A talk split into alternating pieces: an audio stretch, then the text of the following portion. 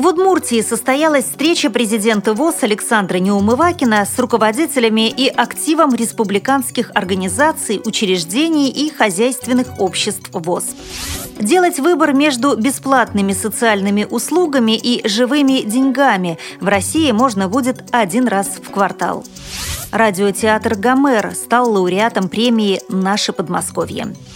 Первая областная зимняя мини-паралимпиада стартовала 11 февраля в Ангарске. Далее об этом подробнее в студии Наталья Гамаюнова. Здравствуйте!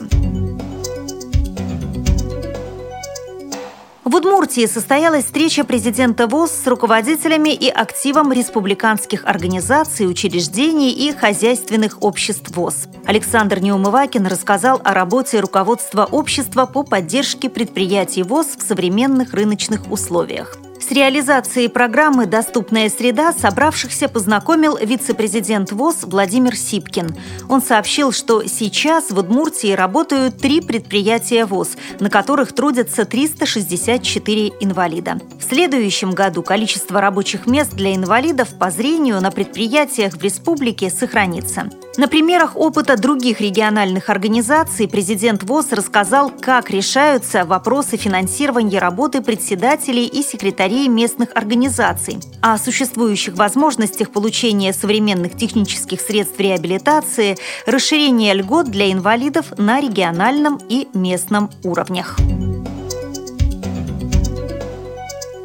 Делать выбор между бесплатными социальными услугами и живыми деньгами в России можно будет один раз в квартал, то есть каждые три месяца. Об этом говорится в законопроекте, который был внесен 10 февраля на рассмотрение Госдумы. Стоит отметить, что на данный момент свое мнение на этот счет можно менять не чаще одного раза в год, а определиться надо до 1 октября. По мнению автора проекта, депутата Дмитрия Савельева, необходимо пересмотреть период оказания социальных услуг гражданам с года на квартал, что позволит людям в более короткие сроки изменять вид оказания социальной услуги и избавит граждан от возникающих проблем материального характера. Напомню, что в набор бесплатных социальных услуг для льготников сегодня входят лекарства, путевки на санаторно-курортное лечение и проезд на транспорте.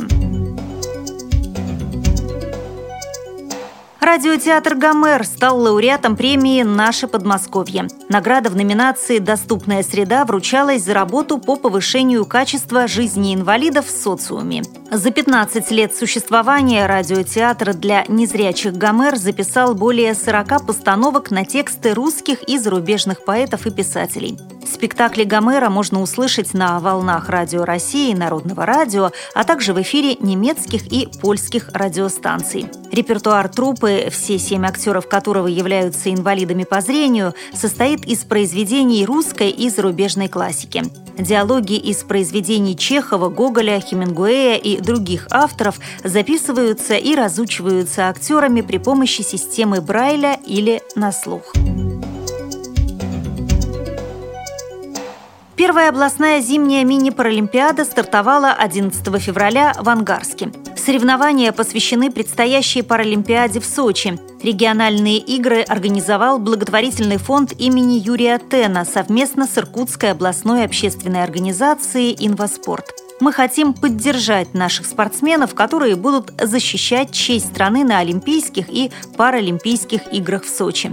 Хочется показать детям и взрослым, имеющим проблемы со здоровьем, что спорт доступен для всех, говорит председатель попечительского совета фонда Сергей Тен. Во время мини-паралимпиады взрослые и дети с ограниченными физическими возможностями, а также дети, оставшиеся без попечения родителей, в течение трех дней будут соревноваться в 15 видах спорта. Победители получат кубки, грамоты и ценные подарки от благотворительного фонда имени Юрия Тена.